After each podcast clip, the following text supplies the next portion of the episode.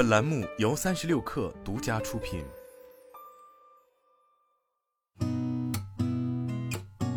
八点一刻，听互联网圈的新鲜事儿。今天是二零二三年十二月十八号，星期一，早上好，我是金盛。据九派新闻报道，十二月十六号，东方甄选董事长俞敏洪兼任东方甄选 CEO 职务，免去孙东旭的东方甄选执行董事 CEO 职务。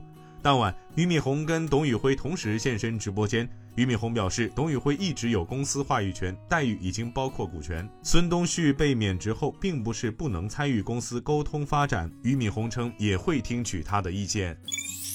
三十六氪获悉，商汤科技发布讣告。商汤科技创始人、人工智能科学家、浦江实验室主任、上海人工智能实验室主任、香港中文大学教授汤晓鸥因病救治无效，于二零二三年十二月十五号二十三时四十五分离世。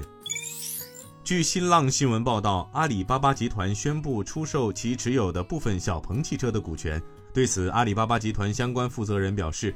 我们根据自身的资本管理目标，出售了所持的部分小鹏股份，持股由百分之十点二降至百分之七点五。据界面新闻报道，近日有外媒报道称，字节跳动在使用 OpenAI 技术开发自己的大语言模型，违反了 OpenAI 服务条款。对此，字节跳动相关负责人回应称，公司在使用 OpenAI 相关服务时，强调要遵守其使用条款。我们也正与 OpenAI 联系沟通，以澄清外部报道可能引发的误解。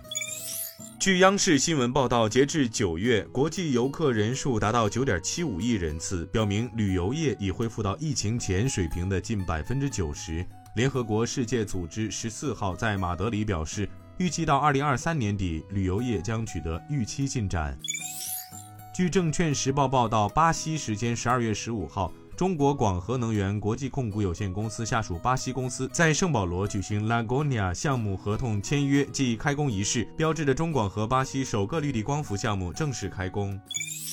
东京燃气公司宣布，美国子公司将以二十七亿美元价格从 Quantum Energy Partners 处收购美国天然气生产商 Rockcliffe Energy 的全部股份，交易预计将在美国时间十二月二十九号完成。今天咱们就先聊到这儿，我是金盛八点一刻，咱们明天见。